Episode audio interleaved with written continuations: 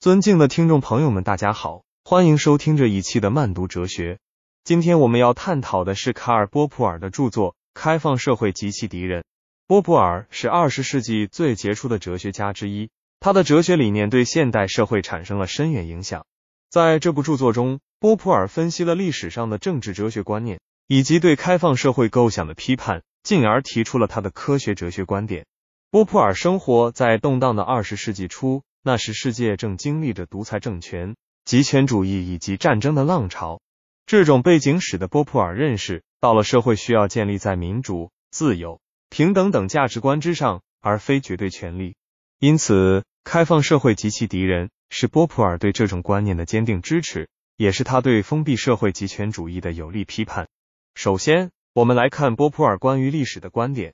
在他看来，历史的走向并非由任何普遍的规律所决定。而是由许多不可预测的事件和行为组成，因此，他认为那些试图通过预测未来以便推行某种政治制度的人是危险的。波普尔指出，柏拉图、黑格尔和马克思都试图预测历史的走向，并认为这是理想社会的关键。然而，波普尔认为他们的观点都存在根本性的错误，这些错误正是导致二十世纪初战争与暴力的根源。接下来。我们来分析波普尔对开放社会的观点。他认为，在一个开放的社会中，人们可以自由的表达自己的意见，政府的权力是有限的，并且通过民主程序受到制约。相比之下，封闭社会则是权力集中，言论受限，民主缺失的。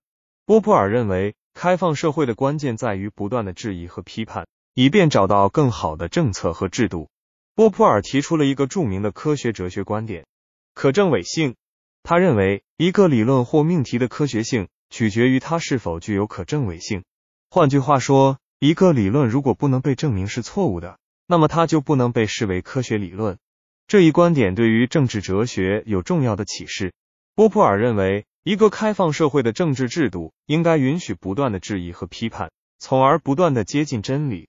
这样的社会才能更好的应对不断变化的现实挑战。此外，波普尔强调了个体的重要性。在他看来，个人具有自主性和创造力，因此社会应当尊重个人的价值和权利。这一观点与启蒙时代的思想家如洛克、孟德斯鸠等人的观点相呼应。他们主张个人权利和自由，认为这是实现社会进步的关键。波普尔的这一观点为反对极权主义提供了理论支持。波普尔的开放社会及其敌人还探讨了民主制度的重要性。